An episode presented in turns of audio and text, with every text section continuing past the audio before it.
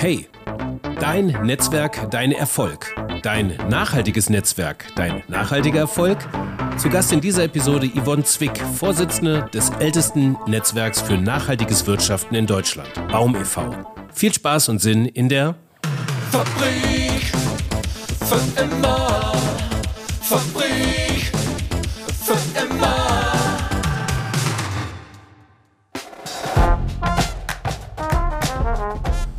Hi und herzlich willkommen zur 68. Episode der Gedankenkantine der Fabrik für immer. Der 68. schon. Ich bin Frank Schlieder, euer Host auch in dieser Episode. Baum e.V. ist, wie schon erwähnt, das älteste nachhaltige Netzwerk in Deutschland. Gegründet im Jahr 1984 durch Professor Dr. Maximilian Gege und im Lauf der Jahre ist daraus ein Netzwerk aus mehr als 500 Mitgliedsunternehmen entstanden. Nach 37 Jahren gab es nun einen Wechsel im Vorsitz und es folgte eine Frau. Und mit ihr spreche ich darüber, was eigentlich von einem nachhaltigen Unternehmensnetzwerk so erwartet werden kann und welche Themen sie künftig auf die Agenda setzt. Und welche Top 3 Schwerpunkte ich in meinem Unternehmen in Bezug auf Nachhaltigkeit schleunigst setzen sollte. Eine Sache noch, lasst euch zu dem ganz am Schluss davon überraschen, wie dämlich man auch Fragen stellen kann, so wie ich. Spoiler, was können Sie mir als Frau für Tipps geben? Hallo, was ist denn das für eine Frage? Dankenswerterweise gekonnt geantwortet hat die Vorsitzende von Baum e.V., Mitglied des Future Woman Netzwerks. Name Yvonne Zwick, Alter 44 Jahre, Beruf Vorsitzende des Baum e.V., des größten und ältesten Netzwerks für nachhaltiges Wirtschaften in Deutschland und Europa. Hobbys, ich gärtnere wahnsinnig gerne, um alles an Stress abzubauen, an Ärger in den Boden reinzuarbeiten, aber eben auch um zu ernten. Und das ist so ein schönes Sinnbild, weil Füllkörbe voll mit Obst zu haben, ab und an, das zeigt einem, wie verschwenderisch Natur ist und wie verschwenderisch wir selber sein dürfen mit unseren Ideen. Ansonsten spiele ich ein bisschen Oboe, aber nicht mehr gut, äh, leider. Da fehlt mir die Zeit. Und was möchten Sie dieses Jahr ernten?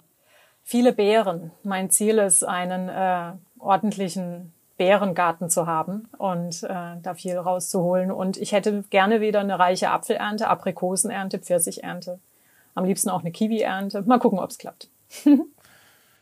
Und Sie haben geerntet den Vorsitz von Baum e.V. und nicht nur geerntet, sondern auch geerbt vom Gründer, Professor Dr. Maximilian Gege, der Baum e.V. vor knapp 37 Jahren gegründet hat. Und es ist, wie Sie auch schon gesagt, eingangs das älteste Netzwerk für nachhaltiges Wirtschaften, wenn ich das so sagen kann, in Deutschland. Baum e.V. steht für Bundesdeutscher Arbeitskreis für umweltbewusstes Management. Was mich interessieren würde, nach 37 Jahren männlicher Regentschaft, nun eine Frau.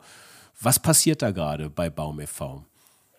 Ja, es ist ein Generationenwechsel, den sehen wir auch gerade bei ganz vielen Pionierunternehmen, dass da die Gründer äh, beispielsweise von Lebensbaum mit dem Ulrich Walter in Rente gehen und die Nachfolge regeln. Und das ist eben jetzt im Prinzip auch so ein bisschen bei Baum e.V., ne? weil ähm, der Verband ist ja gegründet worden aus einem Unternehmen heraus, wo der Nachhalt oder Umweltmanager hieß er damals. Es war das erste Unternehmen mit einem Umweltmanagement, in Deutschland und Europa, aus dem dieser Verein heraus gegründet wurde, weil die Nachfragen so zahlreich waren.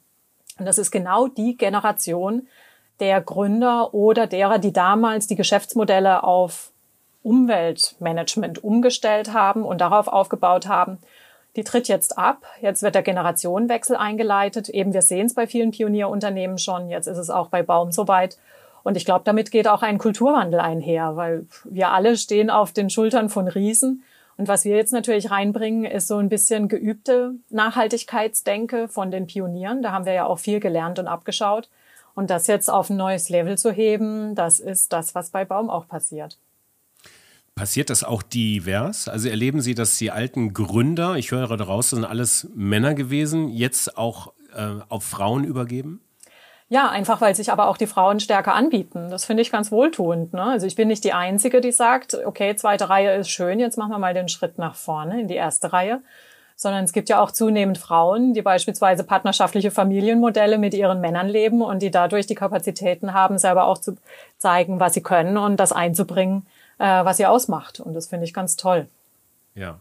Über die geübte Nachhaltigkeit, von der Sie gerade gesprochen haben, da kommen wir bestimmt gleich nochmal drauf zu sprechen, wenn es um das Thema Strategie geht für die äh, nächste Zeit und diesen frischen Schwung, den Sie bestimmt mitzunehmen versuchen. Jetzt sind gerade drei Monate seit dem 01.01.2021 im Amt. Ähm, ich möchte aber vorher ab nochmal ähm, auf den Verein als solches zu sprechen kommen. Sie sagte, das ist der größte Netzwerkverband in Deutschland. Über wie viele Mitgliedsunternehmen sprechen wir hier gerade? Also wir sprechen über knapp 550 Mitglieder. Wir haben gerade ein gutes Wachstum auch, was wir erleben. Das hat mit Sicherheit was damit zu tun, dass das Thema mittlerweile dermaßen in aller Munde ist und äh, der Orientierungsbedarf so groß, dass man da den Eintritt und die Eintrittsformulare tatsächlich sucht. Und wir haben darüber hinaus aber auch Einzelpersonen als Mitglieder, die sowohl als Fördermitglieder als auch als stimmberechtigte Mitglieder sich bei uns tummeln. Und damit kommen wir schon knapp an die 700 Mitglieder ran. Das finde ich ganz interessant. Ich habe neulich, man fängt ja an, erstmal zu gucken, was ist Lage. Und ich kenne von früher, von meinen verbandlichen Tätigkeiten, dass da die Zahlen eher geschönt werden. Und ich habe so ein bisschen geargwöhnt, vielleicht ist das da auch so. Und ich muss das aber nach oben korrigieren. Das finde ich toll. Das ist eine super Überraschung und ähm, macht mich auch ein bisschen stolz, äh, A, dass Maximilian Gege es schafft, das tatsächlich so loszulassen, dieses Baby.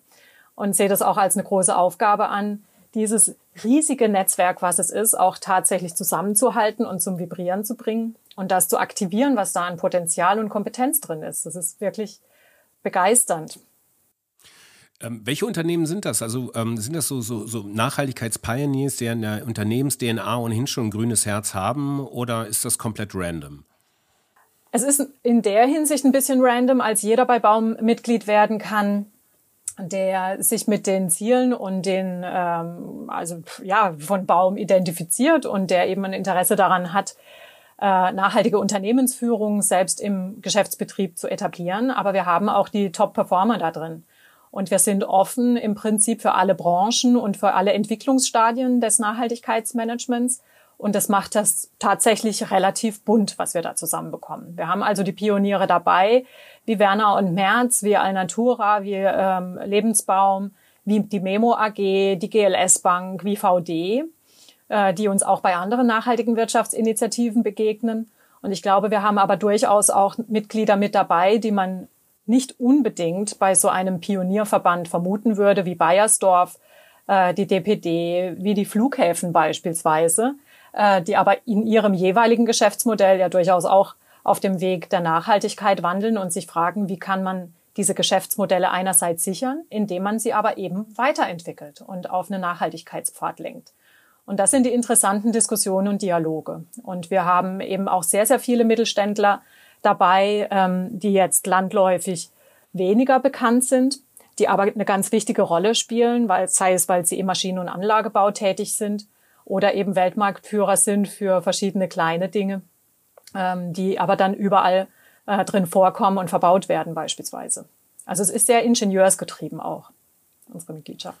Sie sagten gerade, dass, ähm, dass Sie Zulauf haben. Ähm, jetzt habe ich mich gefragt, ob generell nachhaltiges Wirtschaften durch Corona eigentlich relativiert wird oder sich auch gerade jetzt eine, eine gewisse nachhaltige Wirtschaftswende erst recht formiert und äh, die Bemühungen eher noch spitzer und deutlicher werden. Was ist da Ihre Beobachtung gerade? Also ich glaube, es gibt so beide Entwicklungen. Es gibt die Unternehmen, denen jetzt das Wasser bis zum Halse steht und die sich fragen, wie können wir weiter in dem Thema aktiv bleiben, wo es jetzt gerade mit den Geschäftsmodellen so schwierig wird.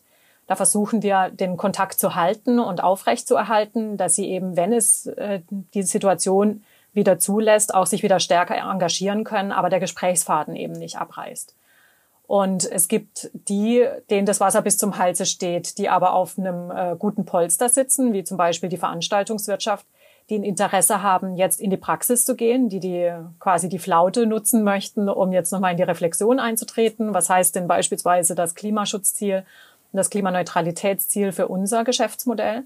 Und da überlegen wir momentan auch, wie wir mit diesen Mitgliedern Transformationsdialoge starten können, um aus gerade jetzt in dieser Zeit, wo operativ wenig stattfindet, vielleicht auch das ein oder andere an Investitionen in eine Veränderung des Business Cases in Richtung Klimaneutralität oder schließende äh, Rohstoffkreisläufe beispielsweise äh, zu gehen. Und ich glaube, dafür ist die Zeit genau richtig. Das habe ich auch in anderen äh, Situationen in anderen Ländern schon gesehen, dass dann, wenn es beispielsweise politisch schwierig ist und man wenig Gestaltungsspielraum hat, die Unternehmen sich dann auf ihre Werte besinnen und dann neu gucken, wie sie die für den Neustart schon so gut integrieren und ähm, aufsetzen, dass sie dann wieder durchstarten können und damit auch glaubwürdig punkten können.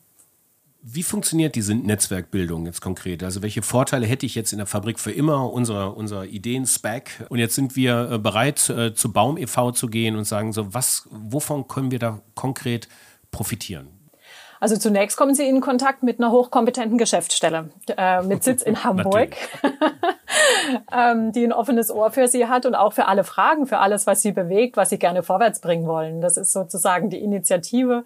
Äh, wenn Sie bei uns anlanden, dann nimmt in der Regel auch jemand ihre Karte in die Hand und kontaktiert sie erstmal und guckt, warum sind sie jetzt eigentlich bei uns gelandet? Was möchten sie denn? Was sind ihre Hoffnungen? Ihre Erwartungen auch an Baum e.V. und wo können wir vielleicht auch schon direkt mit Ideenrat und Lebenshilfe einsteigen? Zum Beispiel, haben Sie eigentlich schon Ökostrom? und zwar einen richtigen Ökostrom und keinen, der mit Zertifikaten arbeitet? Was sind Ihre Inhalte? Wo können wir vielleicht auch in unserer Mitgliedschaft Kontakte herstellen zu interessanten Fällen für Fabrik für immer beispielsweise? Dann führen wir die Ihnen gerne zu, so wie Sie Ihre Themenplanung machen. Und wir covern das dann auch hinterher, was unsere Mitglieder tun und was sie dann eben veröffentlichen würden. Das würden wir dann auch in der Social Media Aktivität aufgreifen und überall, wo es sich anbietet, einbringen, äh, um eben auch diese, damit diese Geschichten weitererzählt werden. Weil das, was sie investieren, das soll ja auch äh, eine möglichst hohe Aufmerksamkeit bekommen. Und aus diesen Gesprächen, die Sie möglicherweise führen, lernen Sie wiederum wahrscheinlich etwas und ähm, kommen dann wieder auf uns zu mit Ideen, was man vielleicht äh, gemeinsam machen könnte, um den Wirkungskreis, um einen solchen Interviewpartner nochmal zu vergrößern oder vielleicht auch nochmal Themen abzuleiten.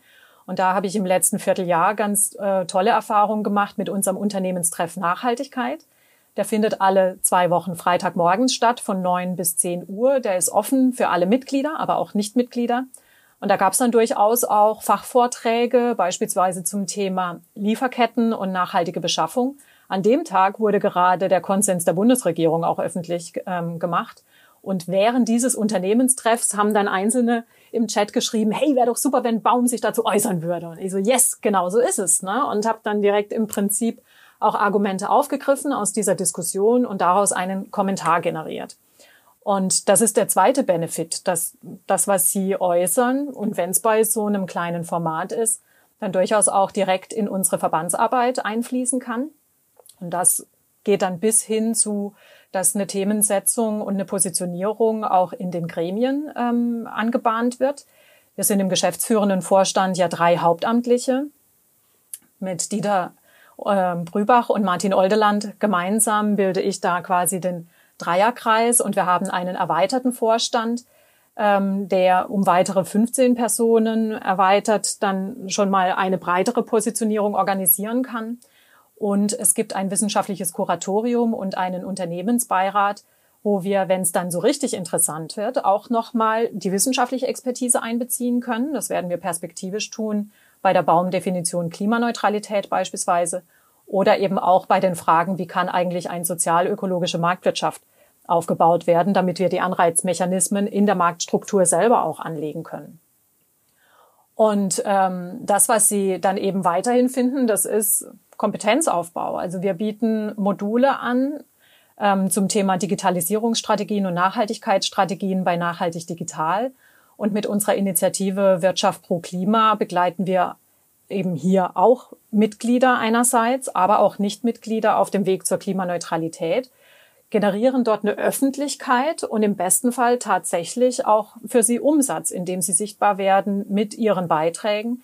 Und da gibt es mit dem Marktplatz Nachhaltigkeit, den wir unterhalten, www.marktplatz-nachhaltigkeit.de, auch so eine Art kleines Branchenregister, äh, wo wir zumindest schon mal alle unsere Mitglieder einladen, dort ihre Angebote zu platzieren und dort im Prinzip auch zu zeigen, was die Services, was die Dienstleistungen und die Produkte sind, die sie haben, mit denen sie versuchen, auch diese Themen letzten Endlich ja voranzutreiben.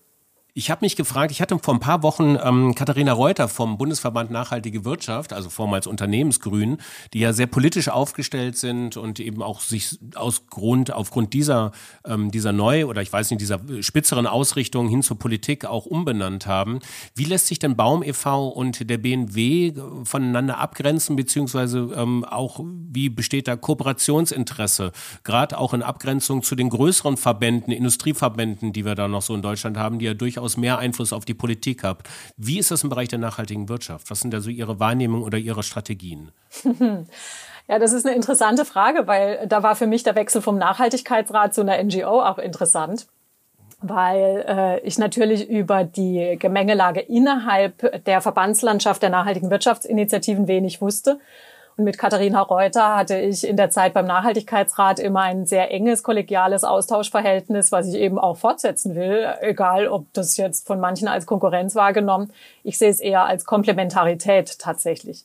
Also ich glaube, dass Baum e.V., so habe ich mich da jetzt eingefuchst, sich so, doch so deutlich ähm, von vielen Lobbyverbänden, die in Berlin ihren Sitz haben, unterscheiden. Einfach im Wesen als solcher. Das Baum e.V. eben sehr stark, man sieht es in der Satzung und man sieht es in der Praxis, auf die betriebliche, ähm, auf den betrieblichen Bezug aus ist und dass die Betriebspraxis im Kern des, der Verbandsarbeit auch steht.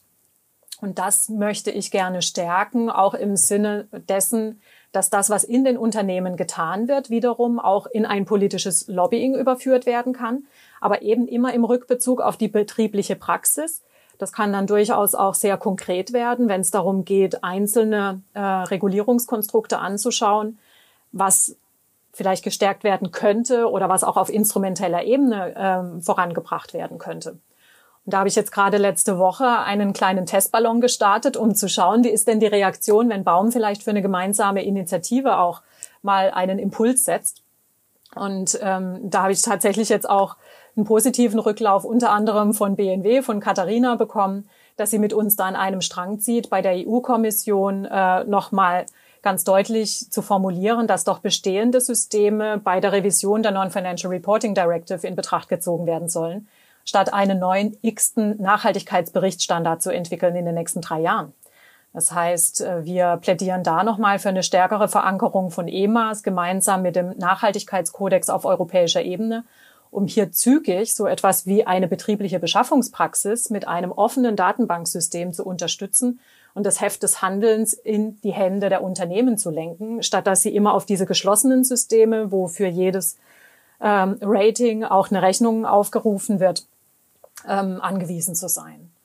Und das ist jetzt zum Beispiel mal so eine Initiative. Ich bin total auf Kooperation aus, weil man sieht ja auch tatsächlich, dass es unterschiedliche Themenschwerpunkte gibt, auch Lobby-Schwerpunkte. Und ich glaube, das nochmal zu kartografieren und zu schauen, wie kann man da in der unterschiedlichen Verantwortung mit den unterschiedlichen Zielgruppen und Herangehensweisen insgesamt eine Pushing Power auch in Berlin und in Brüssel auf die Straße bringen pro nachhaltigem Wirtschaften, die kein Verband für sich alleine so bewerkstelligen kann wohin, wohin geht's dieses Jahr noch ähm, mit, mit der Strategie vom Baum e.V.? Ich meine, wir haben ja ein, ein wahnsinnig äh, spannendes politisches wie überhaupt gesellschaftliches Jahr. Das muss ich jetzt keinem mehr erzählen. Irgendwie von der, von der Pandemie angefangen hin zur Bundestagswahl. Dann gibt's ähm, einen Weltklimagipfel in Glasgow, glaube ich, Ende des Jahres. Ein sehr, insgesamt ein sehr, ähm, ein sehr wichtiges Jahr, glaube ich, auch im Bereich der Nachhaltigkeit. Wie ähm, positioniert sich da Baum oder was haben Sie noch vor in diesem Jahr?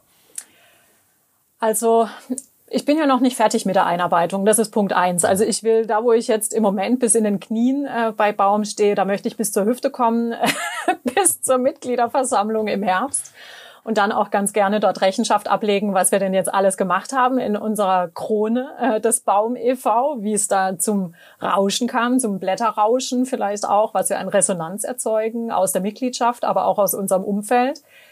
Und ich möchte ganz gerne auch auf internationaler Ebene äh, Baum stärker positionieren. Und das pass passiert im Moment schon fast so ein bisschen von allein. A, äh, durch diesen Brief, den wir formuliert haben. Es kommen jetzt europäische Partner auch auf Baum zu, die Lust haben, mit uns zu kooperieren. Da bin ich dabei zu schauen, inwieweit wir unseren internationalen Dachverband INEM reanimieren können. So muss man das leider sagen, das International Network for Environmental Management.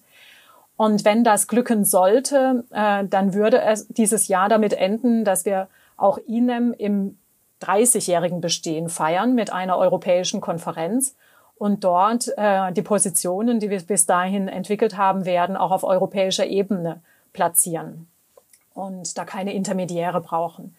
Ich möchte den Markenkern von Baum herausarbeiten. Baum ist nach meiner Empfindung sehr stark bei den Themen ähm, Wald, Biodiversität, Mobilität, ähm, hat Ideen dazu, wie man neue Finanzierungskonzepte aufsetzen kann. Es gibt ja schon den Baum Fair Future Fonds und ein Erbstück, was äh, mir in die Hände gelegt wurde von Maximilian Gege, ist auch die Idee für einen Zukunfts- und Klimaplan, ähm, wie man auf Tages- und Girogeldkonten herumliegendes, nicht verzinstes äh, Kapital aktivieren kann für Transformationsfinanzierung. Da werden wir einige Gespräche führen. Und ähm, wir sind auch dabei zu schauen, wie wir Transformationsdialoge aufsetzen können, die dann an einer Branche ansetzen und die sich dann verbreitern lassen. Zum Beispiel für die Veranstaltungswirtschaft, wo wir gerade dabei sind, einen solchen Transformationsdialog, der auch über mehrere Jahre sich erstrecken kann und der dann auch regional äh, nochmal fokussiert werden könnte.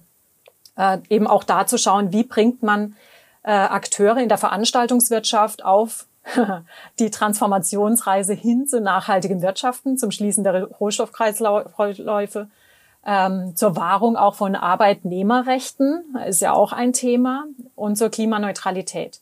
Und das wird eben genauso eine Lernreise sein von mehreren, die wir da unternehmen. Wir werden auch Dialoge geführt haben zu Sustainable Finance. Wir haben Ende April mit einem Mitglied Mensch Bank e.V. in Leipzig ein Finanzforum in Vorbereitung, wo wir das Thema zum ersten Mal in den Osten dieser Republik tragen und auch da die Relevanz von Sustainable Finance für Mittelstand und Startup-Szene äh, zu diskutieren.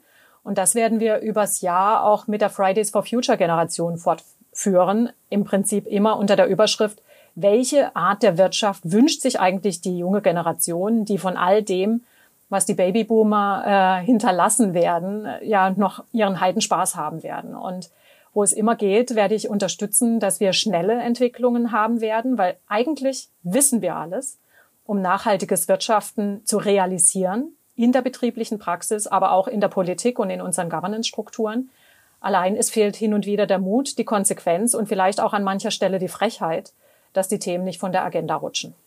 Ja, die Themen Nachhaltigkeit von der Unternehmensagenda rutscht bestimmt nicht. Wenn ich da jetzt so Unternehmensleiterin bin oder eben verantwortlich für eine gewisse nachhaltige Transformation im Unternehmen, was sind so aus Ihrer Sicht so die, ähm, die Top drei Schwerpunkte, ähm, um die ich mich jetzt schleunigst mal kümmern sollte, weil äh, politische Rahmenbedingungen, gesellschaftliche Rahmenbedingungen sich doch frappierend ändert. Sie haben ja schon ein bisschen was über Sustainable Finance gesagt. Ich denke da ja auch an eine weitere CO2-Bepreisung ähm, ähm, mit, mit steigenden CO2-Preisen.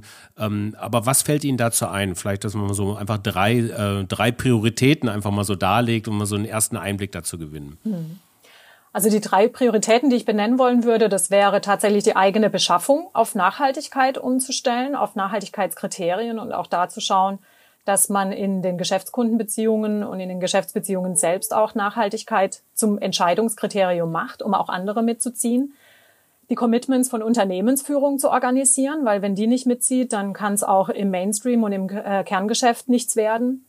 Und die Kapitalgeber zu informieren, was man damit macht und da auch auf Wirkungsmessung zu setzen. Also selber zu schauen, abgeleitet von wissenschaftlichen Zielstellungen, was ist denn der Impact des eigenen Geschäftsmodells auf das Klima, auf das Ökosystem, auf das Gemeinwesen in meiner Region, auch was das Schaffen und Sicherstellen von Arbeitsplätzen und Wertschöpfung angeht. Und dann, glaube ich, habe ich die drei Top-Themen bearbeitet, die irgendwann auch regulatorisch auf die Unternehmen zukommen, nämlich ein Lieferkettengesetz, nämlich die Verankerung von Kompetenzen der Nachhaltigkeit in den Vorständen und Aufsichtsräten und in der Managementstruktur. Und ähm, letzten Endes wahrscheinlich auch äh, die Anforderung, die eigene Lieferkette sauber zu halten und im Zweifel ansonsten im Konfliktfall auch mal in äh, Haftung genommen zu werden. Zum Abschluss. Ähm, Frau Zweck, Sie sind Mitglied, Sie sind Future Woman, also Sie sind Mitglied ähm, beim ähm, im Netzwerk meiner ehemaligen Kollegin Janine Steger ähm, und ich freue mich immer wieder Future Women äh, in der Fabrik für immer zu haben. Was würden Sie aus Ihrer Frauensicht mir als Mann raten, beziehungsweise anders gefragt, welches, ähm, was kann ich von Ihnen lernen als Frau? Sie sind jetzt in verantwortungsvoller Position, hemds, hemdsärmlich im neuen, in neuen Verbandsstrukturen unterwegs. Ähm, was können Sie mir mitgeben? Hm. Ich würde Ihnen empfehlen, Frauen, das Frauenthema als Proxy zu nehmen für andere benachteiligte gesellschaftliche Gruppen. Ich würde auch zusehen, Menschen mit Behinderung beispielsweise in die Show zu holen. ich würde Ihnen empfehlen, äh, queere Menschen zu interviewen und auch da Rollenmodelle reinzuholen in Ihre Sendung.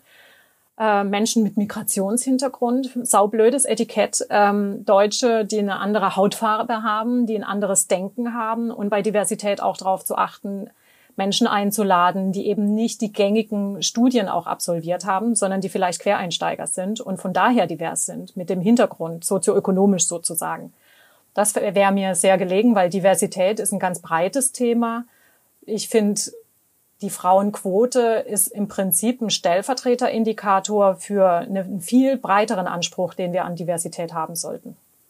Ähm, vielen Dank. Ich wünsche, ähm, vielen Dank für Ihre Zeit erstmal. Ich wünsche Ihnen viel, viel Glück und Spaß für die nächsten 100 Tage und äh, ähm, in diesem Jahr. Und ähm, wir sehen uns bestimmt bald wieder. Vielen Dank, Frau Zwick. Auf bald. Sehr gern. Bis bald.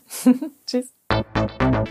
Ja, welchen Tipp können Sie mir als Frau geben? Also dümmer geht's nimmer. Danke, dass ihr das noch durchgehalten habt, auch bis zum Intro nicht vorher geskippt seid. Und vor allen Dingen danke an Yvonne Zwick ähm, für äh, das Gespräch und auch, dass Sie diese Frage so geduldig beantwortet haben, wenn Sie jetzt hier zuhören. So, in der nächsten Episode ähm, geht es um die Eventbranche. Ganz einfach. Also irgendwie kommt sie ja noch nicht so richtig auf die Füße und eigentlich ist leider Gottes die Eventbranche ja wahrscheinlich eine der nachhaltigsten Branchen in den letzten 17 17, 18 Monaten Pandemie, äh, Pandemie gewesen, weil sie einfach nicht stattgefunden hat. Und ähm, wenn sie denn irgendwann mal stattfinden würde, ähm, dann gibt es aber doch ein paar wirklich gute Ansätze, mehr Nachhaltigkeit in Veranstaltungen und in Events zu bringen. Und einer, der sich da sehr intensiv drum kümmert, ist Stefan Lohmann. Und den hört ihr in der nächsten Episode. Bis dahin viel Spaß und Sinn weiter in euren Tagen und nach wie vor viel Spaß und Sinn mit der Fabrik für immer. Ciao. Fabrik für immer.